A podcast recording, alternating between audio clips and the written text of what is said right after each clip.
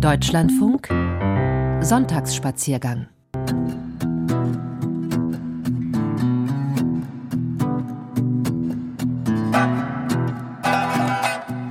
Wenn das Wetter dagegen ist, dann startet kein Flugzeug, wie gerade heute.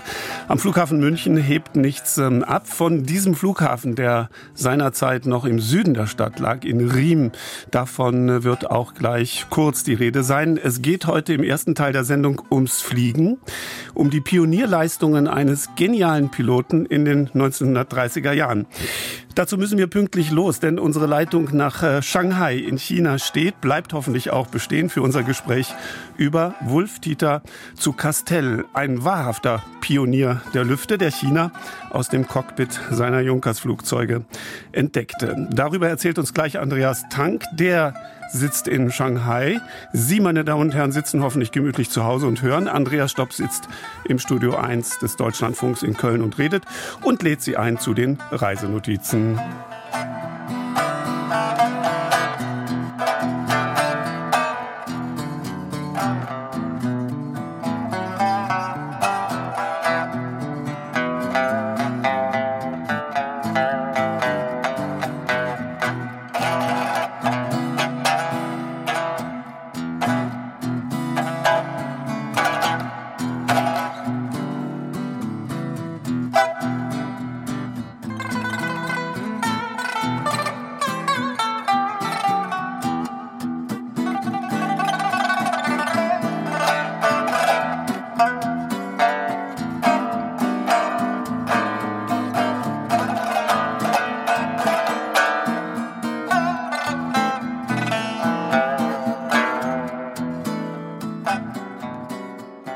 Im Sonntagsspaziergang etwas äh, ganz Besonderes und ein ganz besonderer Mann, mit dem ich jetzt in Shanghai in China verbunden bin. Es ist Dr. Dr. Andreas Tank. Guten Tag, Herr Tank.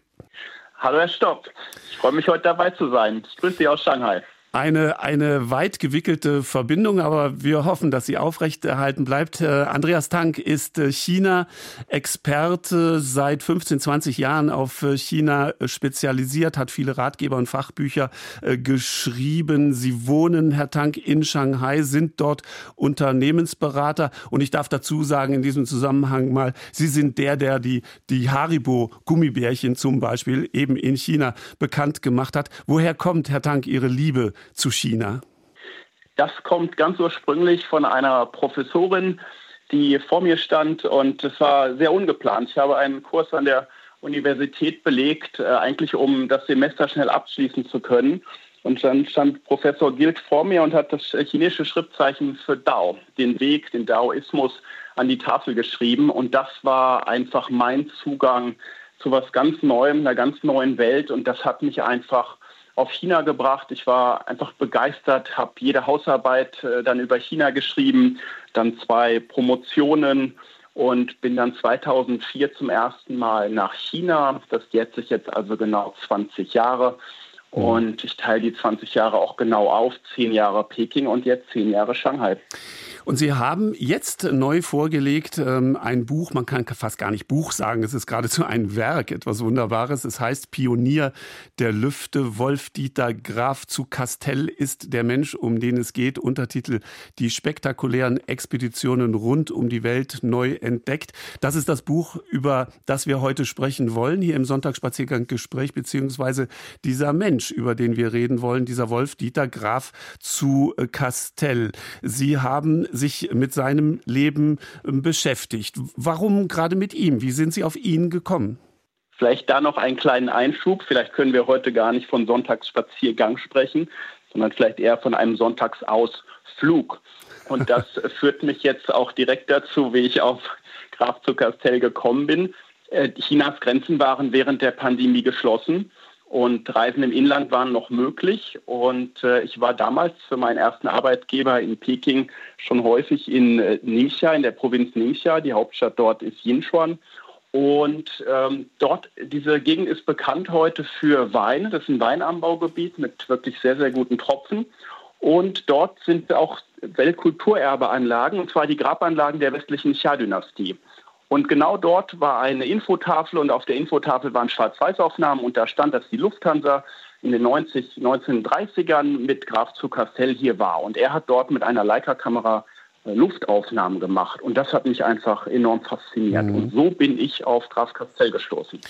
Diese Luftaufnahmen, die sehen wir in Ihrem Buch. Also es geht um den Beginn der kommerziellen äh, Luftfahrt. Äh, dieser Graf von äh, Castell war ein Ausnahmetalent, 1905 äh, geboren, 1980, da werden wir später drüber sprechen, ist er dann tragisch, äh, tragisch gestorben. Er war nie Mitglied der NSDAP, ja. um das eben einzuordnen und hat nach dem Krieg dann für die amerikanische Besatzung Besatzungsmacht gearbeitet und er ist derjenige, der den Flughafen München-Riem, damals war der Münchner Flughafen noch in Riem, äh, maßgeblich aufgebaut hat. Aber zurück zu diesem, zu diesem Menschen äh, äh, von Castell, zu Castell, so heißt er. Woher, woher haben Sie denn die ganzen Informationen, die Sie unglaublich dicht auch in diesem Buch zusammengefasst haben? das Thema hat mich dann nicht mehr losgelassen. Man muss sich das vorstellen, dass Ningxia 1600 Kilometer von Shanghai entfernt ist, äh, am südlichen Rande der Wüste Gobi. Und da fragt man sich einfach, was macht die Lufthansa dort in den 1930ern? Und dann habe ich eine ehemalige Freundin kontaktiert, die die Geschäftsführerin der Lufthansa in China war, die sich auch dort daran erinnern konnte. Und dann habe ich im Internet viel gesucht und dann habe ich ähm, eine E-Mail an Leica geschrieben.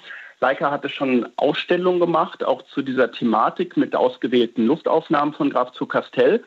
Und eines Morgens hatte ich dann zwei E-Mails bei mir im Postfach. Ich gehe mal so 6.30 Uhr durch die E-Mails durch.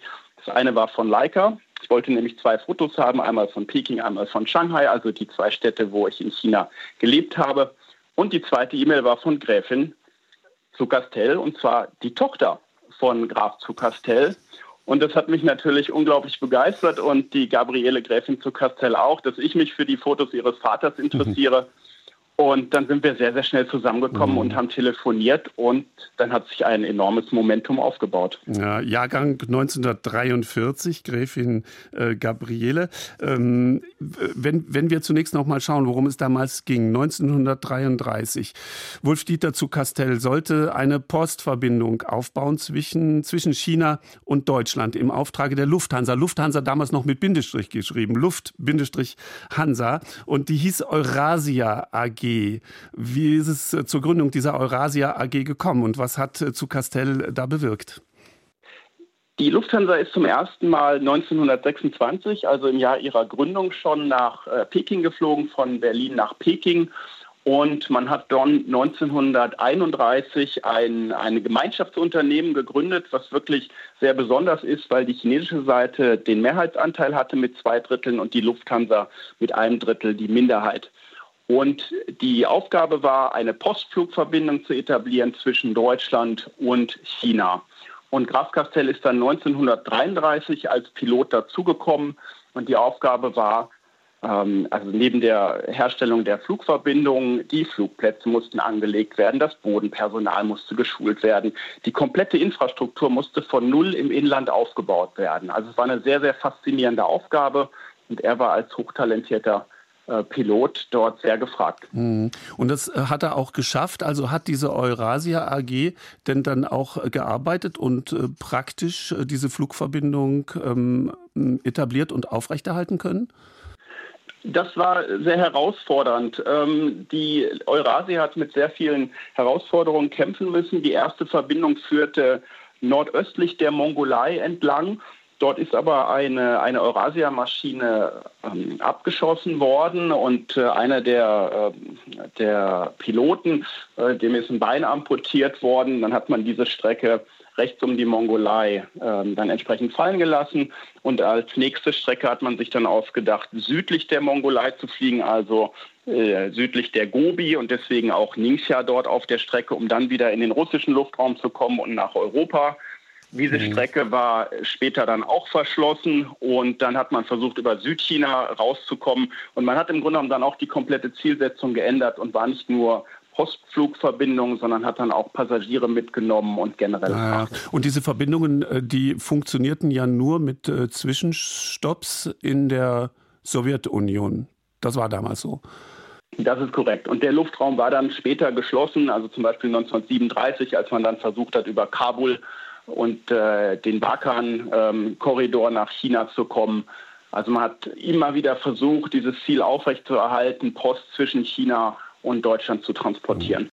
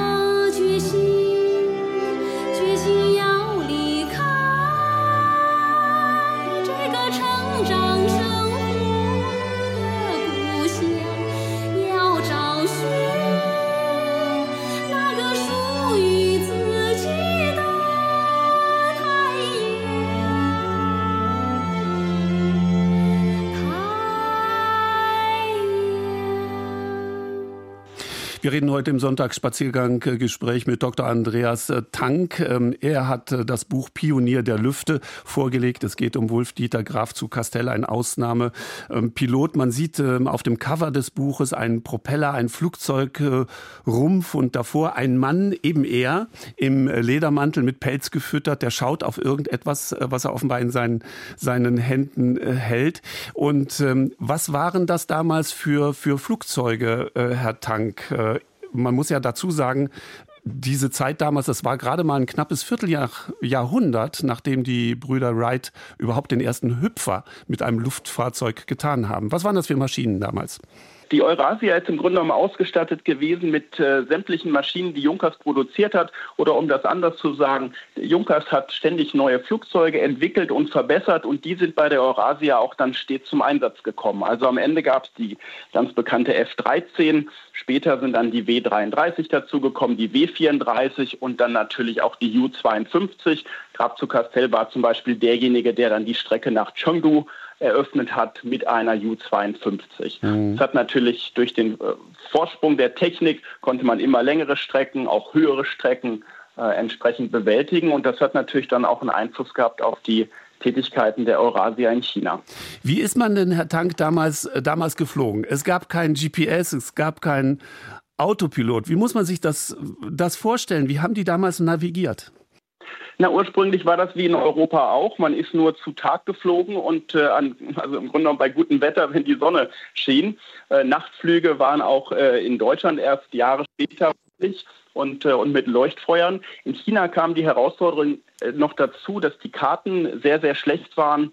Äh, die Höhenangaben waren ebenso sehr schlecht und so hat man sich dann an Flüssen orientiert, an Gebirgsketten, an vereinzelten Städten oder wenn man mal den Weg nicht wusste, gerade mit der F-13 konnte man vielleicht auch, wenn es äh, die Gelegenheit gab, schnell landen, äh, hat entsprechend unten mal einen Bauern gefragt und ist dann wieder hochgestartet. Also das äh, sind auch solche Geschichten, die in diesem Buch erzählt werden. Ja, äh, man, man erfährt auch ähm, vom, von Graf zu Castell, dass oftmals Glück geholfen hat, Gebete geholfen haben und schnelle Reaktionen. Also in dieser Pionierzeit äh, des, des, des Fliegens war wirklich sehr viel abhängig vom, vom fliegerischen Geschick, aber auch vom Schicksal dieser Piloten damals. Denn es gab, gab keine Karten und die flogen ja übers Gebirge bis zu 7000 Meter hoch. Ja, man darf sich auch nichts vormachen. Es sind natürlich viele Abstürze gewesen, es sind Piloten, es sind Passagiere gestorben, äh, zu denen jetzt glücklicherweise Graf zu Castell nicht gehört. Er ist bei seiner ersten Reise oder seinem ersten Flug ins Inland ähm, auch abgestürzt. Er hat eine Bruchlandung hingelegt, der Propeller war kaputt. Natürlich sprach die Besatzung kein Chinesisch. Er hat dann ähm, entsprechend jemanden gefunden, der das te telegrafieren konnte. Aber telegrafieren Sie mal Propeller auf Chinesisch und sagen, ich brauche Ersatzteile, wenn man tausende Kilometer von Shanghai entfernt ist. Das hat er alles als Erlebnis ähm, niedergeschrieben in einem Buch, was er 1938 publiziert hat, das heißt China-Flug. Und ähm, diese Originaltexte sind auch im Pionier der Lüfte jetzt komplett enthalten. Hm. Und die haben Sie zusammengestellt. Und da hat Ihnen wiederum auch das Schicksal geholfen, denn Sie konnten die Aufzeichnungen des Grafen zu Castell auch komplettieren. Wiederum durch einen Zufall. Und dieser Zufall lagerte im, im Keller der, der Tochter Gabriele. Ja, das stimmt. Und das ist wirklich faszinierend. Graf zu Castell war 1937 der führende Pilot bei den Suchflügen über dem Pamir. Ich hatte eben schon berichtet, dass die Lufthansa versucht hat, über Kabul und dann über den Barkman-Korridor zurück nach China zu kommen. Und dort ist eine Maschine vermisst gewesen und zwar mit dem äh, Freiherr von Gablenz. Freiherr von Gablenz war damals der Vorstandsvorsitzende der Lufthansa. Und das war natürlich dann ein sehr alarmierendes Erlebnis. Der CEO ist verschollen und Graf Castell hat dann äh, die Suchflüge äh, führend geleitet und hat Tagebuch geschrieben. Und ich habe diese Tagebücher transkribiert, was äh, sehr, sehr aufwendig war, weil er mit, stets mit stumpfem Bleistift geschrieben hat, selbst aus dem äh, Hause Faber-Castell. Aber ähm, Graf zu Castell hat wirklich eine schwierige Schrift, aber die ist jetzt transkribiert.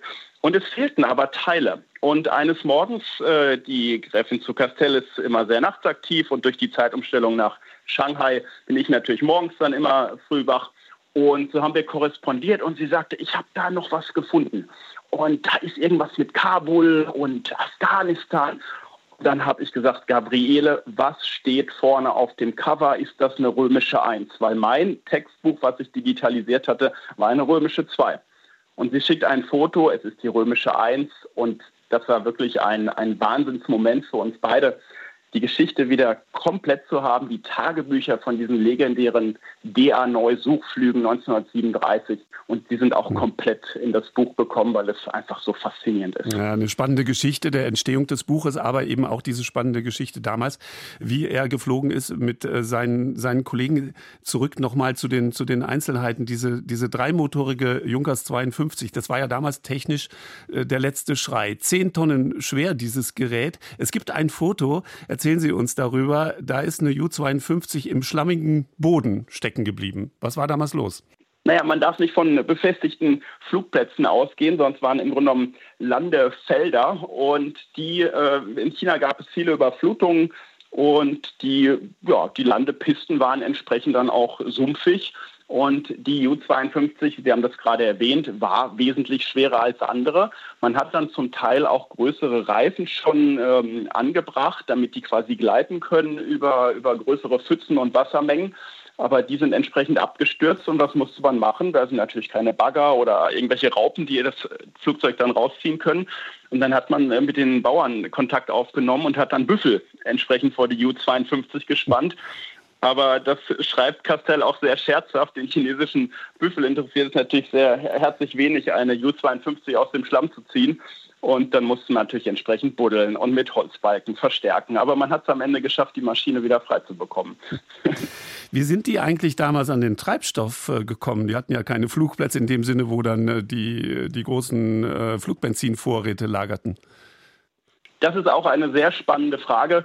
Und zwar, ähm, als die zum Beispiel nach Ningxia mussten und äh, durch die Wüste Gobi, Dort gab es Kamele. Also die Flugplätze sind entsprechend mit Kamelen, ähm, mit Benzin versorgt worden.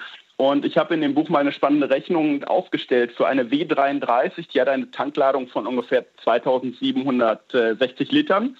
Und ähm, man brauchte entsprechend elf Kamele um eine W33 nachzutanken. Und das muss man sich einmal vorstellen, wie viele Kamele dann dort durch die Wüste oder übers Inland äh, mussten, dass man halt diese Fluggesellschaft aufrechterhalten kann und die Flugplätze immer mit Benzin versorgt sind. Wir sprechen heute im Sonntagsspaziergang. Logistik. Ja, das war eine Logistik, die äh, wir kennen heute auch. An jeder Ecke wird über Logistik gesprochen, aber wenn wir uns mal zurückversetzen in diese 30er Jahre, es war unfassbar, was die Menschen damals geleistet haben. Wir sprechen heute mit Dr. Andreas äh, Tank über sein Buch Pionier der Lüfte. Damit ist gemeint Wolf-Dieter Graf äh, zu Castell. Es sind ähm, äh, unfassbare Raritäten an Fotos in diesem Buch vereint und sie sind teilweise, was die Landschaftsaufnahmen betrifft, auch in Farbe. Sie hatten das vorhin schon angedeutet. Castell hatte eine Leica-Kamera an Bord. Korrekt. Die Lufthansa hat ihr Crew und äh, die ganzen Teammitglieder wirklich mit der besten Technologie ausgestattet. Graf Castell gehört äh, zu den ganz ausgezeichneten Leica-Fotografen. Und Aquacolor hat 1932 den, den Farbfilm äh, erfunden oder entwickelt. Und damit war Graf Castell natürlich auch schon unterwegs. Und es gab viele Diskussionen. Heute ist ja der Trend, dass man Schwarz-Weiß-Bilder koloriert. Wir haben davon abgesehen, aber die Fotos, die jetzt im Buch sind, sind wirklich original Farbaufnahmen aus den 30ern. Mhm. Also Revolution. Wirklich eine ganz, ganz große Rarität. Ja, revolutionär eben auch für diese, diese Zeit. Äh, China in den 30er Jahren diese Fotodokumente zu sehen. Da war nichts von Hochhäusern, sondern da war Landschaft und, ähm, und die entsprechenden Menschen. Auch seltene Lufthansa-Dokumente sind in diesem, in diesem Buch, in Ihrem Buch ähm, vereint. Ich muss den Hörerinnen und Hörern erklären, wir haben manchmal so ein bisschen Zeitversatz, denn äh, diese Leitung zwischen unserem Funkhaus hier in Köln geht bis Shanghai, wo eben Andreas Tank sitzt und uns erzählt, erzählt über diesen Ausnahmepiloten. Ähm, Herr Tank, es gab ähm, einmal eine geheime Lufthansa-Mission äh, zu einer anderen Zeit. Castell war auch ein Talent im Tiefflug über See. Was sollte er damals machen? Graf zu Castell war immer als Zivilpilot tätig, das nochmal vorweggestellt. Er hatte aber Sondermissionen der Lufthansa und eine davon war bekannt, dass die Lufthansa diese ausführen musste, aber es war nicht bekannt bislang, welcher Pilot das war. Und zwar gilt es ähm, zum Ende des Zweiten Weltkriegs, Mussolini von Italien nach Spanien ins Exil zu überführen. Und äh, es gibt die Kommunikation zwischen Graf zu Castell und seiner Frau, der sehr bekannten Schauspielerin Luise Ulrich, die jetzt auch äh, erstmals digitalisiert sind und im Buch vorkommen, dass er derjenige war, der diese Flüge übernehmen sollte. Und ähm, das sieht man tatsächlich, weil wir die ganzen Tagebücher und Agendas äh, alle digitalisiert haben und dann Tag für Tag durchgearbeitet äh, worden sind, um das rauszubekommen. Also er sollte Mussolini rausfliegen, das war im März 45, hat natürlich äh, nicht funktioniert, aber Graf Castell war derjenige, der drei Meter über dem Meer fliegen konnte, also genau unter dem Radar und diese Aufgabe durchführen hm. sollte. Interessantes Detail äh, der, der Geschichte.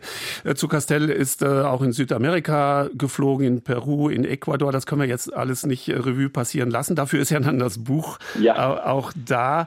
Auch erwähnt hatten wir, dass er dann in den Jahrzehnten danach den Flughafen München aufgebaut hat. Der ist geehrt worden mit dem Bundesverdienstkreuz. Absolut. Also beide im Grunde genommen. Das Ehepaar, äh, seine Frau Luise Ulrich und Graf zu Castell sind beide mit dem äh, Bundesverdienstkreuz geehrt worden für ihr Lebenswerk. Also ein ganz, ganz äh, phänomenaler äh, phänomenaler Haushalt dort mhm. in München-Grünwald. Mhm. 1980 ist er gestorben. Auf eine, wie soll man denn sagen, jetzt fast banale Art, Herr Tank. Ja, es ist wirklich tragisch, wenn man sich das Leben anguckt, was er ja, als Pionier weltweit aufgebaut hat für die Lufthansa, für die Luftfahrt insgesamt und dann ein Sturz von der Leiter, der dann leider äh, zum Tod geführt hat. Also das ist wirklich eine ganz große Tragik. Aber ja, das gehört dann vielleicht auch dazu, zu so einem enormen Lebenslauf, der jetzt im Buch beschrieben wird. Das äh, ist einfach auch nochmal kurios, dass es dann so ein Ende gefunden hat. Interessanterweise geht es dort ja, um das nochmal ein anderes äh, äh, Detail reinzubringen. Er hat dort in der Hugo-Junkers-Straße äh, gelebt in München. Also auch nochmal sehr, sehr spannend, wie sich dort die Verbindung schließt. So, ja, so bekommt das eine, eine Schleife dann.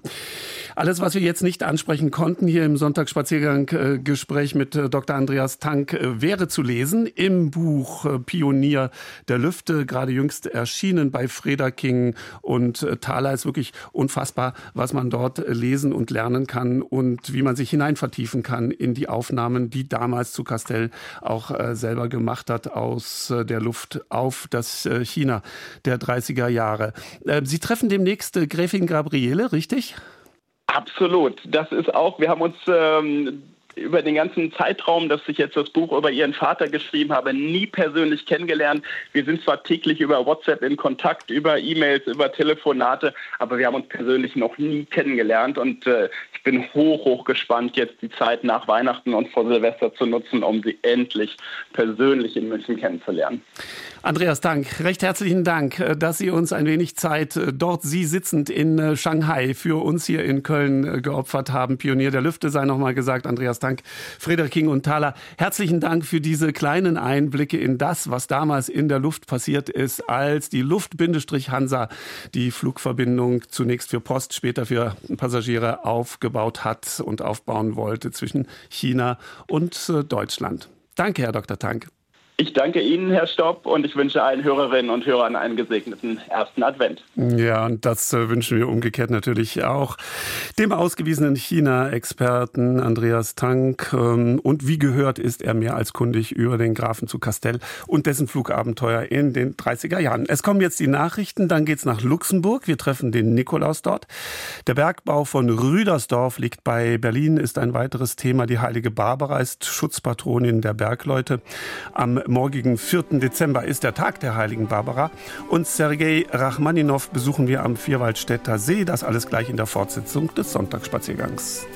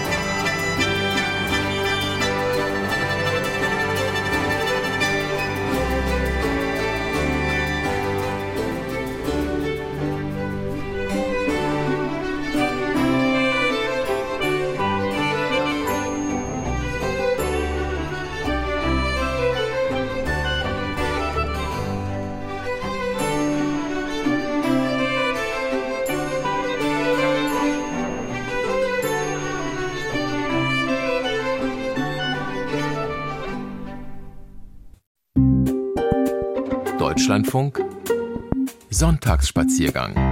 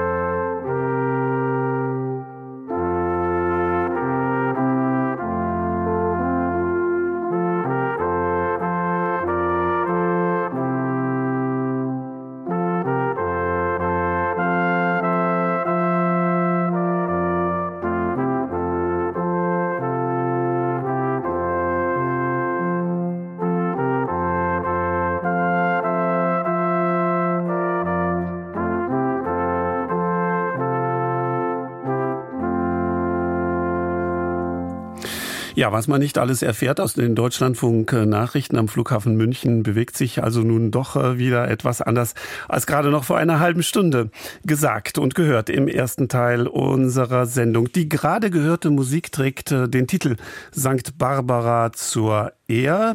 Es äh, musizierte die Alphorn-Gruppe Rottbach-Tal. Von der Heiligen Barbara wird dann gleich die Rede sein, wenn wir den Bergbau uns anschauen von Rüdersdorf bei Berlin. Vorher geht es nach Luxemburg, nach äh, Wormeldingen, eine Jahrzehnte alte Tradition werden wir dort beobachten und gegen Ende der Sendung dann sind wir zu Gast in der Villa Senar. Das ist Rachmaninows Residenz am Vierwaldstätter See gewesen. Ein internationales äh, Quintett, deutsch kubanisch musiziert jetzt. Es äh, verbindet westlich klassische Musik und äh, Jazz mit lateinamerikanischen Rhythmen. Jingle Bells. Andrea Stopp weiter am Mikrofon.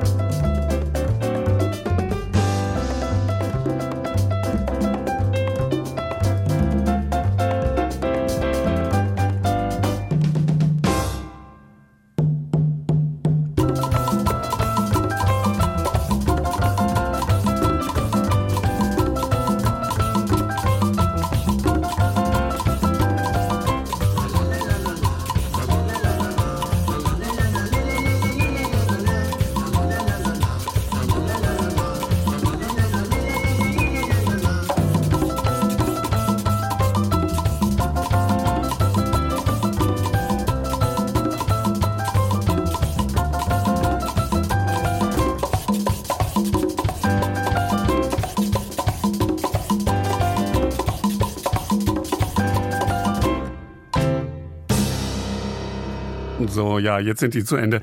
Der Dezember wartete in jedem Jahr mit allerlei Traditionen auf, die sich auch über die Jahre immer wieder verändert haben. Manche sind nur noch ein Teil unserer Erinnerungen oder der Geschichte und andere haben auch über die Wirren der Zeit äh, ähm, überstanden. Das sind dann meist Traditionen, die die heutigen Eltern schon selbst als Kinder erlebt haben. Eine dieser Traditionen wollen wir jetzt in einem luxemburgischen Winzerort an der Mosel kennenlernen. Wormeldange oder Wormeldingen wurde schon im Jahr 909 nach Christus zum ersten Mal urkundlich erwähnt. Die Wormeldinger haben in gewisser Weise die Legende des heiligen Nikolaus aufgegriffen, der ja als Bischof von Mira der hungernden Bevölkerung Getreide mit einem Schiff brachte. In Wormeldingen kommt der Nikolaus auch mit dem Schiff aber über die Mosel. Und das ist jedes Jahr ein Fest, das Besucher weit über örtliche Grenzen anzieht. Rudi und Rita Schneider laden uns jetzt dort ans Moselufer ein und zwar zuerst auf die deutsche Uferseite, wo Rudi als Kind wohnte und erstaunt beobachtete, was auf der luxemburgischen Seite am 5. Dezember passierte. Da plätschert sie ruhig vor sich hin, die Mosel. An beiden Seiten des Ufers sieht man Rieslingweinberge, soweit das Auge reicht. Drüben ist Luxemburg und ich stehe auf der deutschen Seite in Wincheringen. Ein offensichtlich maximal beladenes Frachtschiff tuckert ruhig flussaufwärts. Während ich dem Frachter nachschaue, wandern meine Gedanken in die Kindertage. Ich stand schon einmal hier als kleiner Schuljunge. Frachtschiffe gab es damals Mitte der 50er Jahre noch keine hier auf der Mosel, also blenden wir das Tuckern aus und wagen eine akustische Rückblende in die 50er Jahre.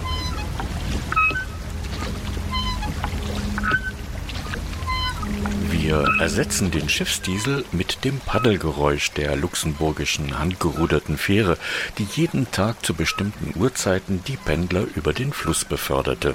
Pierchen war der Fährmann aus Wormeldingen, den drüben und hüben jeder kannte. Da stand ich damals an einem 5. Dezember der mit 50er Jahre in der Abenddämmerung am Ufer.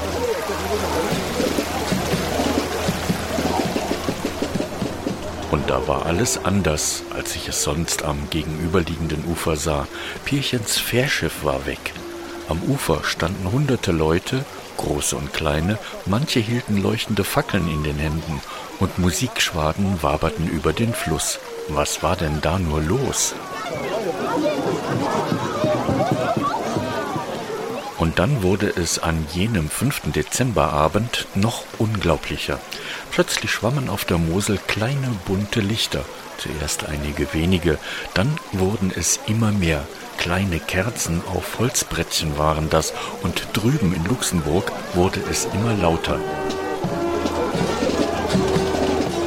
Dann sah ich, dass die Kinder drüben mit den Händen flussaufwärts zeigten, und unwillkürlich schaute ich auch neugierig dorthin. Wahnsinn! Da kam hinter diesen hunderten bunten Lichtern die festlich geschmückte Fähre. Pierchen an den Paddeln und hinter ihm stehend der heilige Nikolaus. Was für ein Bild! In feierlichem Bogen ruderte Pierchen das Boot zur Anlegestelle und der Nikolaus ging mit seinem Gefolge an Land.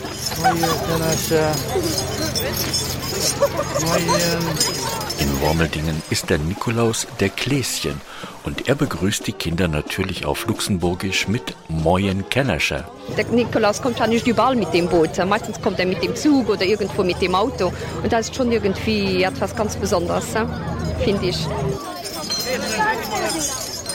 Diese Tradition lebt seit meinen Kindertagen bis heute.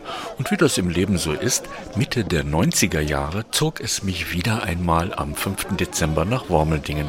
Und ich traf den Mann, der genau an diesem Tag den Nikolaus, nein, den Gläschen für die vielen Kinder spielte. Es war der Feuerwehrkommandant Ernie Schumacher und er erinnerte sich daran, als Pirchens Fährboot vom Motorboot des Wasserschifffahrtsamtes der deutschen Seite ersetzt wurde. Ja, also das ist das ich Kind war ausgangs den 50er Jahren. Da ist der St. Nikolaus immer mit dem Schiff angekommen von der deutschen Seite aus mit der wie hieß das Boot, die vom Wasserschiffe sammelt. Und da auf einmal wurde das so gefährlich, da wurde das eingestellt. Und als wir von der Feuerwehr aber ein Boot bekämen, haben wir uns wieder auf die Beine gesetzt, die alte Tradition wiederherzustellen. Und das klappt jetzt wieder fünf, sechs Jahre prima. Die Begeisterung vom Publikum die ist groß.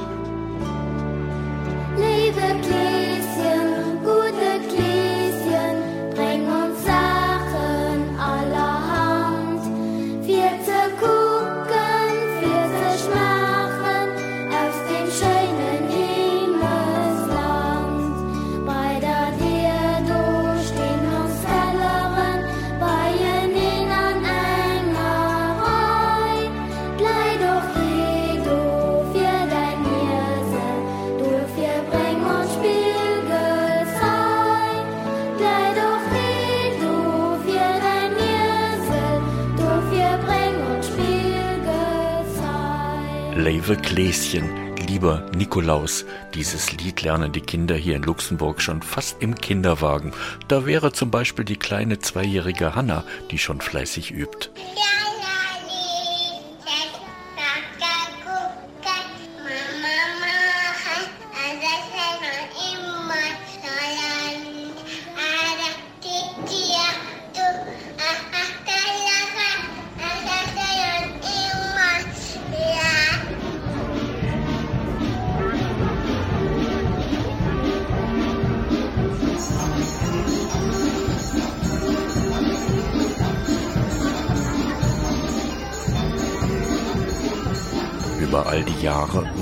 Gläschen, nachdem er aus dem Boot an der Mosel an Land gegangen ist, in einer regelrechten Lichter- und Musikprozession ins Kulturzentrum geleitet.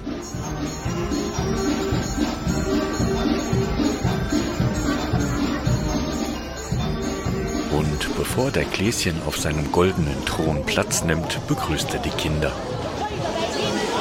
Glauben dir, to war a ganz scheine Gesang den so reden. Dat war richtig schön. War dat da schön? Und die Kinder oder Kennerscher, wie die Kleinen auf Luxemburgisch heißen, haben für den Nikolaus mit seinem beachtlich wallenden weißen Bart so manches vorbereitet. Lo wenn ich war ich an dem Gar, war tunnech over do gelert. E schu gelernt eu hadch kommt, weil ech hat eng Flasch brandte wei fand. Wenn huet die Flasch do hinnerbrucht, hunnech bei mir dun alt gedurcht. Wir sollt schon do hin drinke gin. Jeet werd den Hausiger wohl sinn. In diesem Gedicht geht es um den Hausecker. Das ist der finstere Gesell, der den Nikolaus begleitet. Bei uns auf der deutschen Seite war das der Knecht Rupprecht oder Hans Muff. Jo ein Deckflasch an alle voll schon se moll erbeigeholt. Mir leid es so in ich dir schnaps e pu dich denkt an Nütze knapps, weil ich hat himmlisch Strugeruch op Schiede fall lo wisse schoch ihr Hause gaffir wetze lös so rot auf voller Rundschlen wirst. Unter diesem wallenden weißen Bart verbirgt sich übrigens seit Mitte der 90er Jahre der heutige Chef der Feuerwehr Wormeldingen, Marcel Till. Dieses wichtige Amt hat er damals von Ernie Schumacher übernommen, und zwar auf eine fast so witzige Art wie im Santa Claus Film, wo der Nikolaus vom Dach fiel, wer ihn findet, auf den geht das Amt über. Aber auf Marcel sollte das Amt eigentlich gar nicht übergehen. Die Feuerwehr Womelding hat diese Aufgabe vor 30 Jahren übernommen und als im Jahr 1995 unser Wehrführer Ernie diese Aufgabe abgeben wollte, hatte sich ein anderer gemeldet. Als sie abends ins fertig machten, ihm das Kleid aber zu klein war, so musste ich einspringen, um diese Aufgabe zu übernehmen. Das war offensichtlich für Marcel an jenem 5. Dezemberabend ein Start ins Nikolausleben von 0 auf 100. Und heute, nach all den Jahren, erinnert er sich schmunzelnd, dass ihn damals sogar seine eigenen Kinder nicht erkannt haben. Mein Sohn ist jetzt 24, meine Tochter 22, der jüngste 17. Früher habe ich an dem Tag immer gearbeitet. Und meine Frau ist dann mit den Jüngsten zum Gläschen gegangen. Es hat mich immer sehr gefreut, dass ich meinen eigenen Kindern dann eine Tüte übergeben konnte ohne dass die mich wiedererkannt haben.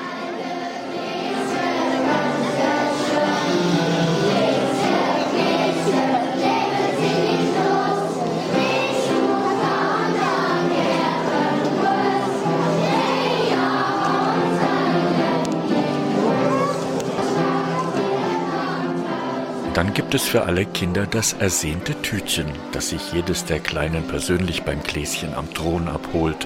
Da kommen Eltern mit ihren Kindern, die in den 90ern selbst als Kinder ihr Tütchen bei ihm abholten und teilweise schon lange nicht mehr in Wormeldingen leben.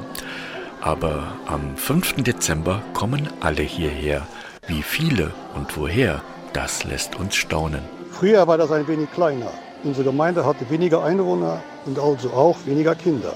Heute hat die Gemeinde im ganzen über 400 Kleinkinder, die eine Teaching bekommen. Die Gemeinde hatte vor 30 Jahren 25 Nationen und heute haben wir 62 verschiedene Nationen hier leben, sodass ich heute vielen Kindern dieser Welt ein Teaching geben kann. Damit auch alle Kinder ihr Tütchen persönlich vom Nikolaus in Empfang nehmen können, melden die Eltern ihre Kinder rechtzeitig an. Daher weiß der Gläschen dann, wer das Tütchen bekommt und woher er kommt. Am Nordpol hört man ja auch von den Elfen, Organisation ist alles. Organisation ist ein gutes Stichwort. Als Corona den gesamten Planeten heimsuchte, hatte der Gläschen und seine Elfen in Wormeldingen eine brillante Idee. So haben wir beschlossen, um die Regeln des Landes einzuhalten, mit einem großen Wagen durch alle Straßen der Gemeinde zu fahren. Der Gläschen saß oben auf dem Wagen, natürlich mit Schutzmaske, und vier Engel übergaben die Tätchen an die Kinder, die vor ihren Häuser mit den Eltern standen. Was für eine wunderbare Idee und was für ein Bild. Gläschens Engelchen in weißen Gewändern mit Flügelchen auf dem Rücken verlassen den Thronwagen und bringen die Tütchen zu jeder einzelnen Haustür, wo die Kinder mit strahlenden Augen warten.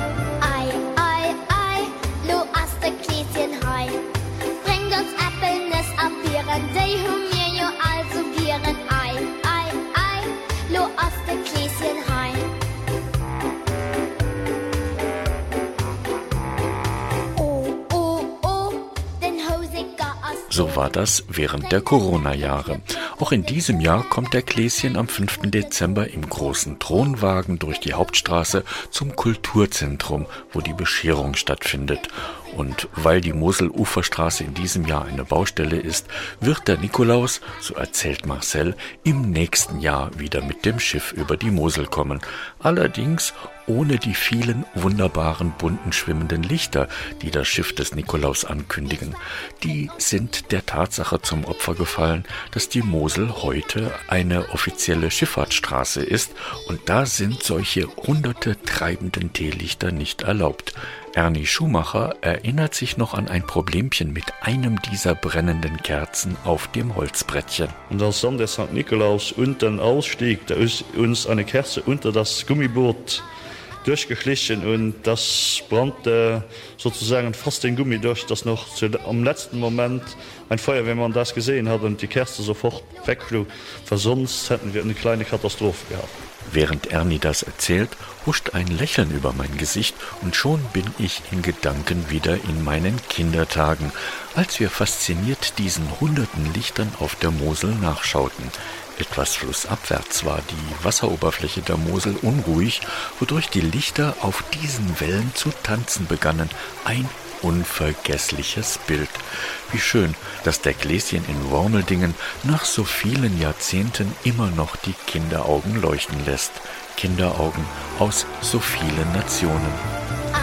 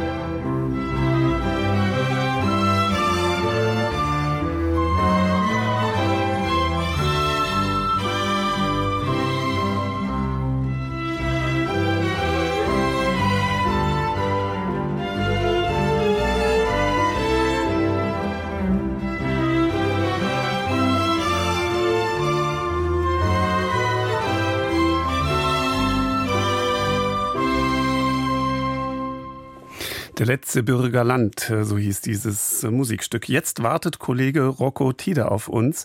Seit über 770 Jahren wird in Rüdersdorf bei Berlin Kalkstein abgebaut und zu Baustoffen verarbeitet. Viele Wahrzeichen der Hauptstadt, zum Beispiel das Brandenburger Tor, sind mit Rüdersdorfer Kalkstein errichtet worden. Zu DDR-Zeiten nannte man Rüdersdorf den staubigsten Ort in Ostdeutschland. Folgen wir jetzt dem Brandenburger Bergmann Bernd Pabel in sein besonderes Vereinshaus Äh, wo die Bergbaugeschichte aus fast 800 Jahren dokumentiert wird. Morgen, am 4. Dezember, feiern die Bergleute auf der ganzen Welt ihre Schutzheilige, die heilige Barbara. Das ist die Uniform für die Bergparaden. Kein Mensch ist damit auf Arbeit hier. Auf Arbeit hier. Ja, ja, nee, nee, nee, nee. Ich hab's ja nicht. Das ist die richtige Paradeuniform. So. Und die Knöpfe, die sie dran hat, sind genau 28 Stück. Das sind die Lebensjahre der Heldin Barbara. Die Heilige Barbara ist die Schutzpatronin der Bergleute. Zum Beispiel tragen die Sachsen die ersten drei Knöpfe immer offen. Wir knöpfen hier in Preußen zu. Die tragen sie offen. Warum? Weil die ersten drei Jahre die Barbara in Freiheit gelebt hat. Dann haben wir hier an den Ärmeln haben wir so eine wunderschönen Kordeln. Und die Kordeln, die hier dran sind, beschreiben praktisch die Zündschnüre, die man früher gebraucht hatte, um im Tagebau das Gestein zu springen. Bernd Pabel steht mit seiner schmucken Bergmannsuniform vor dem Eingang des Heinitztunnels in Rüdersdorf. Hier im 10.000 Einwohnerort südöstlich von Berlin wurde er im März 1959 geboren. Denn seine Eltern kamen 1947 als vertriebene Schlesier von Mittelwalde nach dem Zweiten Weltkrieg an den Berliner Stadtrand. Heute der Brandenburger Landkreis Märkisch-Oderland. Sein Vater war nach der Kriegsgefangenschaft in der Verwaltung des VEB Zementwerkes als Controller tätig. Und auch seine Mutter arbeitete beim größten Arbeitgeber im Ort. Pabels Frau stammt ebenfalls aus Rüdersdorf und seine drei Kinder wurden hier geboren. Er beschreibt die Uniform weiter. Dann haben wir an unserem Schachthut haben wir einen Federbuschel dran. Von hier bis runter nach Essen in Kohlepott, alle tragen schwarz-weiße Buschels. Alles, was zu Preußen gehört hat. Aber warum überhaupt der Buschel? Weil wenn man die Bohrlöcher gebohrt hat und man hat die mit Sprengstoff gefüllt, musste man die Bohrlöcher ja sauber machen. Und dazu hat man Federkiele genommen. Die bergmännischen Landesverbände erkennen sich bei ihren Paraden an den Farben der Federn ihrer Schachthüte. Wenn der zum Beispiel in Thüringen ist, dann haben die Federn, die sind gelb und grün. Und in Sachsen sind sie gelb und blau. Die Federn sind Natur und zwar die weißen Federn sind vom weißen Schwan und die schwarzen Federn sind vom schwarzen Schwan. Also es sind keine gefärbten, das ist alles original. Ganz billig ist die Paradeuniform nicht. Die von Bernd Pabel und seinen Freunden kommen als Maßanfertigungen aus einer Schneiderei in Essen. Eine komplette Uniform mit allem sind wir jetzt so bei knapp 800 Euro. Hose, Jacke, Schachthut. Ansonsten haben wir ein weißes Hemd an, einen schwarzen Schlips mit Schlegel und Eisen drauf und auf den Schultern haben wir hier auch Schlegel und Eisen drauf. Seit fast 770 Jahren wird in Rüdersdorf Kalkstein abgebaut und zu Baustoffen verarbeitet. Viele Wahrzeichen in Berlin, wie das Fundament des Brandenburger Tores, die Terrassen und Treppen von Schloss Sanssouci in Potsdam oder das Olympiastadion, sind mit Rüdersdorfer Kalkstein errichtet worden. Die industrielle Zementproduktion begann 1885. In der DDR nannte man Rüdersdorf den staubigsten Ort in Ostdeutschland. Zu DDR-Zeiten hatten wir dreieinhalbtausend Mitarbeiter.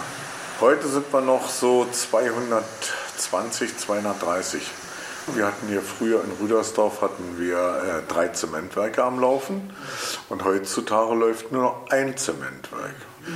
Die Kalksteinförderung, die hier unten läuft, ist auch dasselbe. Also die drei Millionen Tonnen Kalkstein werden nach wie vor gefördert. Dazu kommen nochmal 12 Millionen Kubikmeter Wasser. Die gepumpt werden.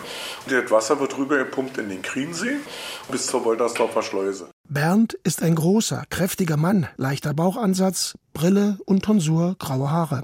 Er wirkt fit und tatkräftig. Bernd Pabel hat viel zu erzählen. Über sein Leben in einer katholisch sozialisierten Familie, seine Armeezeit, die Lehre, die Berufsstationen und klar, seinen Bergbauverein. Einmal in seinem Element der Welt von Kalk- und Zementwerk, des Tagebaus und der Bergleute ist er mit vielen Anekdoten kaum zu stoppen. Seit 20 Jahren bin ich hier im Bergbauverein drin und seit zwei Jahren mache ich jetzt den Vorsitzenden hier. Die Leute, die hier im Bergbauverein sind, sind nicht alle im Bergbau unten tätig gewesen. Wir haben vom Autohausbesitzer bis zum Glaser, vom Elektriker, alle möglichen Gewerke haben wir hier drinnen. Obwohl er mittlerweile in Rente ist, dominiert in seinen Erzählungen das Wir. Die Cemex hat ganz Europa aufgekauft. Cemex heißt Zement Mexiko. Wir sind in 50 Ländern der Erde vertreten. Der zweitgrößte Baustoffproduzent der Welt. Einer der modernsten Betriebe hier in Europa. Wir haben eben Kalkstein noch bis 2062. Das ist alles schon abgetäuft. Dann dauert es, wenn die Pumpen abgeschalten sind, noch 20 Jahre, bis dann wieder so ein großer See entsteht, dass die alle wieder mit dem Segelboot hier durchfahren. Bernd Pabel präsentiert stolz die alten Maschinen und Hunde, die kleinen Loren im unterirdischen Tunnel, in dem heute die Räume seines Vereins sind. Das Vereinshaus ist im Prinzip ein alter Kanal, der noch auf Friedrich Anton von Heinitz zurückgeht. Heinitz, geboren 1725 in Droschkau im heutigen Landkreis Nordsachsen, starb 1802 in Berlin. Er war der Gründer der Freiberger Bergakademie in Sachsen und später ein großer Reformer des Berg- und Hüttenwesens in Preußen. Der ist hier nach Rüdersdorf gekommen. Der hat eine Bergordnung hier erstmal reingebracht. Unter anderem ist ja das königliche preußische Bergamt entstanden hier 1843. Und den Adler, den wir hier sehen, ist der Originaladler, der früher beim Bergamt oben auf dem Sockel gestanden hat. Als 1945 die Russen hier angekommen sind, haben sie den Adler runtergerissen, haben den kaputtgeschlagen und haben den in den Heinitzsee geworfen. Als der Heinitzsee wieder als Bruch aufgemacht worden ist, wurden die Teile wieder gefunden und unsere Vereinsmitglieder haben dann diesen Adler wieder zusammengesetzt und damit steht er wieder bei uns in der Ausstellung drin. Es gibt zurzeit noch zehn Bergleute, die unter Tage arbeiten. Die komplette Entwässerung für diesen Tagebau läuft untertägig. Da sind wir auf minus 55 Meter. Neben Loks, Pumpen oder Bohrern sind in Schaukästen des Vereins viele Dinge mit Bezug zum Bergbau zu sehen. Wie historische Fotos von Obersteigern, von Bergparaden, Froschlampen, Heckel, Steigerstöcke oder historische Schlägel aber auch Uniformen aus der Kaiserzeit und dem Dritten Reich, zudem viele Steine und Funde aus dem Tagebau, von Muscheln über Knochen von Sauriern, Kopffüßler oder kleinen Insekten, die in Steinen eingeschlossen sind. Ja, im Naturkundemuseum in Berlin ist ein kleiner Fischsaurier, den hat man hier im Heinitzbruch gefunden. Und einen Abdruck davon findet ihr hier im Museumspark im Torellhaus. Betont er stolz. Regelmäßig kommen Schülerinnen und Schüler an ihren Wandertagen zu Exkursionen und geologischen Führungen hierher, um unter fachkundiger Führung Fossilien zu suchen und sich die Geschichte des Rüdersdorfer Bergbaus erklären zu lassen. Der Museumspark Rüdersdorf mit einer Fläche von ca. 17 Hektar bietet als Freilichtmuseum ideale Einblicke in die bewegte Industrie und Bergbaugeschichte des Ortes. Hier ergänzen sich die kommunalen musealen Angebote und die des Bergbauvereins auf ideale Weise. Bevor die Bergleute unter Tage gingen, versammelten sie sich noch im letzten Jahrhundert im Bethaus. Weil die Arbeit im Bruch war ja Sprengarbeiten, die war so gefährlich gewesen, da wusste nicht jeder, ob der gesund auf den Abend wieder nach Hause kommt. Und da gab es früh morgens immer eine Andacht. Wir haben die Glocke aus dem Bethaus. Und Diese Glocke von dem Bethaus aus dem Heinitzbruch ist dann durch sämtliche Kriege, Ersten Weltkrieg, Zweiten Weltkrieg, DDR-Zeit und und und, immer von einem Magazingebäude ins nächste geschoben worden. Und als unser Verein sich 1990 gegründet hat und hier im Tunnel unsere Vereinsräume dann fertig waren. Uns haben sie gefragt, wollt ihr die Glocke haben vom Bethaus? Natürlich wollen wir die Glocke vom Bethaus haben. Als Bernd Pabel einmal vor großen gesundheitlichen Herausforderungen stand, die Ärzte bei ihm Bauchspeicheldrüsenkrebs diagnostizierten, was sich im Nachhinein als Fehldiagnose herausstellte, bei seinem dreijährigen Enkel ein Tumor im Kopf entdeckt wurde, der entfernt werden konnte und gutartig war, und seine Frau in die Berufsunfähigkeit rutschte, da war Bernd Pabel wirklich am Ende.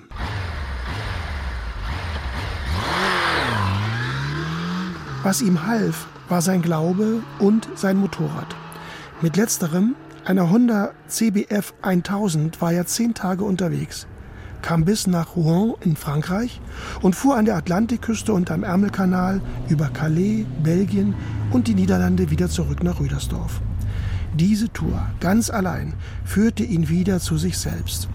Zu Hause angekommen, sagten seine Frau, seine Kinder, Freunde und Nachbarn. Endlich bist du wieder ganz der Alte.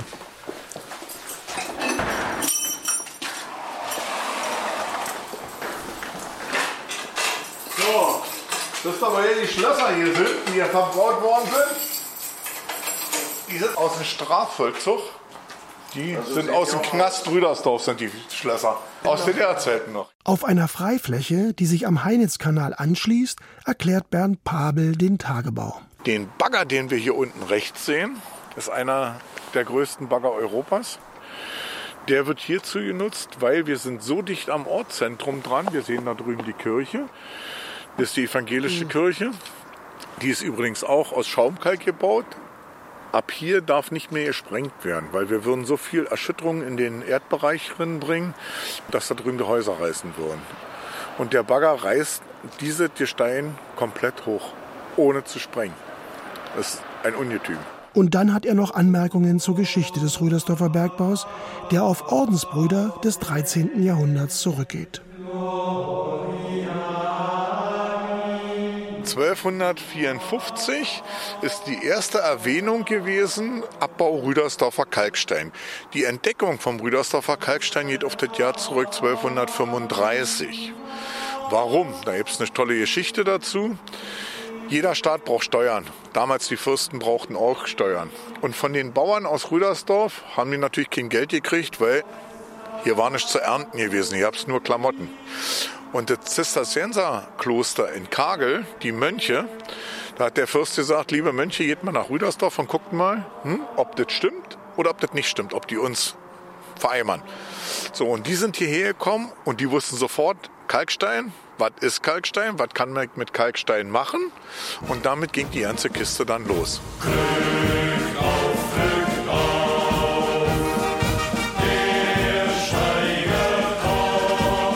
Übrigens, es gibt feste Tage, wo man Bernd Pavel und seine Vereinsmitglieder im Heinitztunnel in Rüdersdorf kostenfrei bei einer Führung erleben kann. Zum Beispiel im Mai, zum Museumstag, beim Bergfest im Juli und zum Tag des offenen Denkmals im September. Oder man fragt direkt nach, zum Beispiel über die Internetseite des Bergbauvereins Rüdersdorf. Dann bekommt man eine private Führung, vielleicht sogar aus Anlass eines runden Geburtstages oder einer Familienfeier. Denn die Vereinsräume kann man auch mieten. Fakt ist, jeder, der in den Heinitztunnel reingeht, kommt garantiert klüger raus. In diesem Sinne, Glück auf!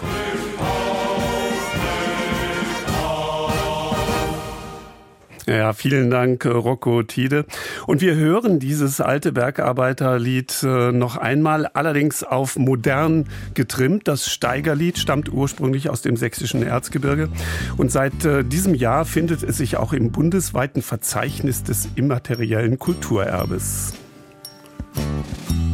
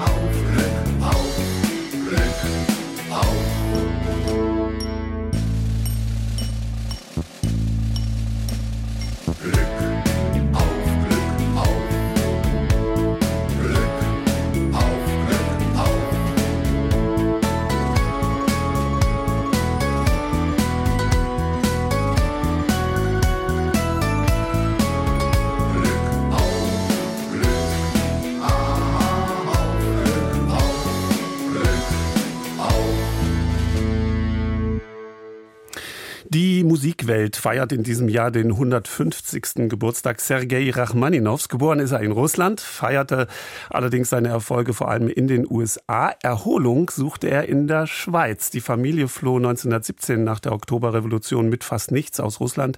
Später hat er dann Millionen verdient als Pianist, Komponist und Dirigent. Am Vierwaldstätter See in der Zentralschweiz baute Rachmaninow zu Beginn der 1930er Jahre eine Sommervilla. Hier entstand äh, zum Beispiel seine Paganini-Rhapsodie im Jahr 1934 und die dritte Sinfonie 1936. Die Villa Senar, Senar, das ist ein Akronym aus den Namen Sergei und Natalia Rachmaninow. Äh, sie öffnete in diesem Jahr erstmals ihre Pforten für das Publikum und zeigt das weitgehend original belassene Mobiliar. Joachim Dresdner nimmt uns mit.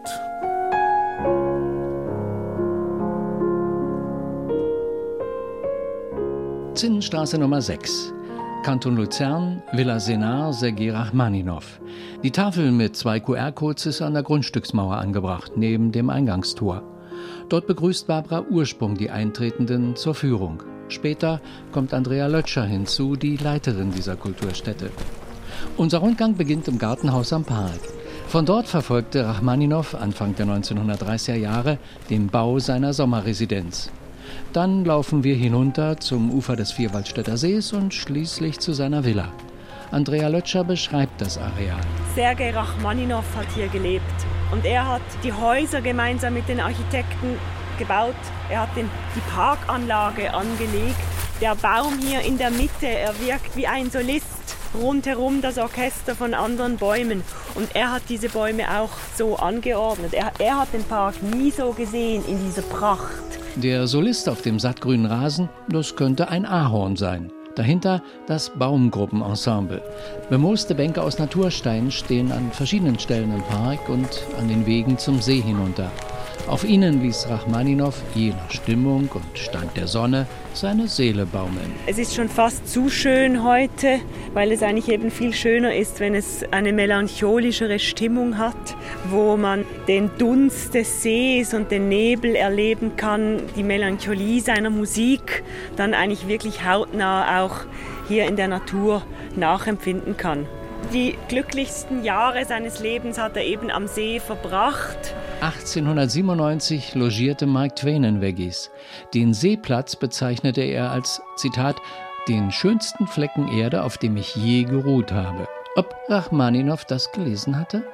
1902 hatte er mit seiner Frau Natalia die Flitterwochen in dieser Gegend verbracht.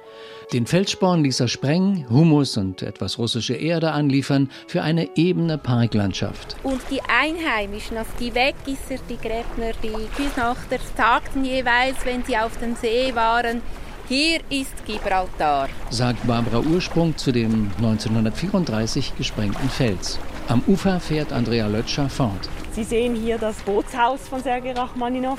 Nicht nur die schnellen Autos haben es ihm angetan, sondern auch die schnellen Boote. Er wollte innerhalb von 15 Minuten von hier in Luzern sein und da braucht man doch ordentlich Pferdestärken. Immerhin die Musik hält doch länger als die schnellen Motore.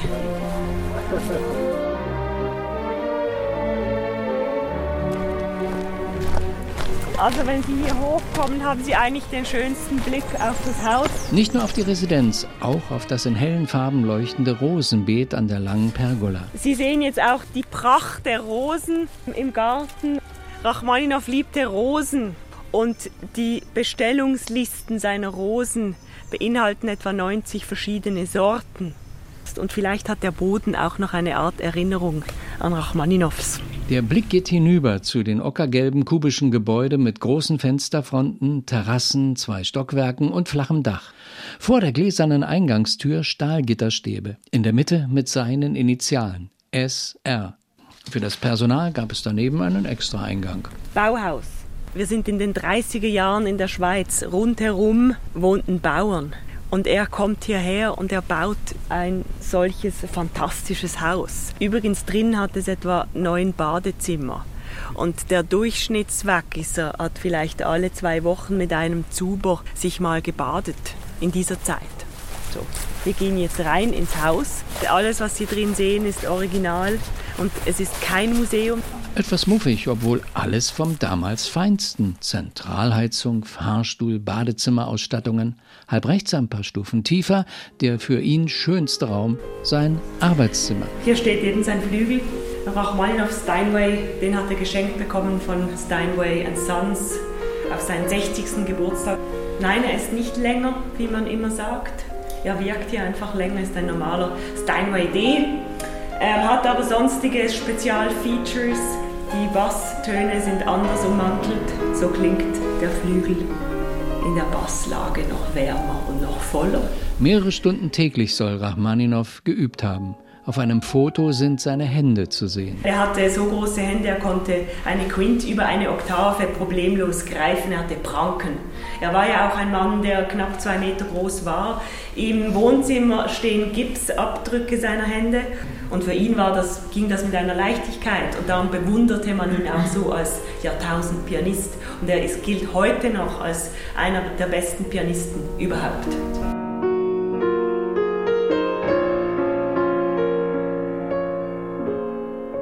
Der Flügel steht absichtlich so, weil dann die Lichteinstrahlung auf die Klaviatur am besten ist.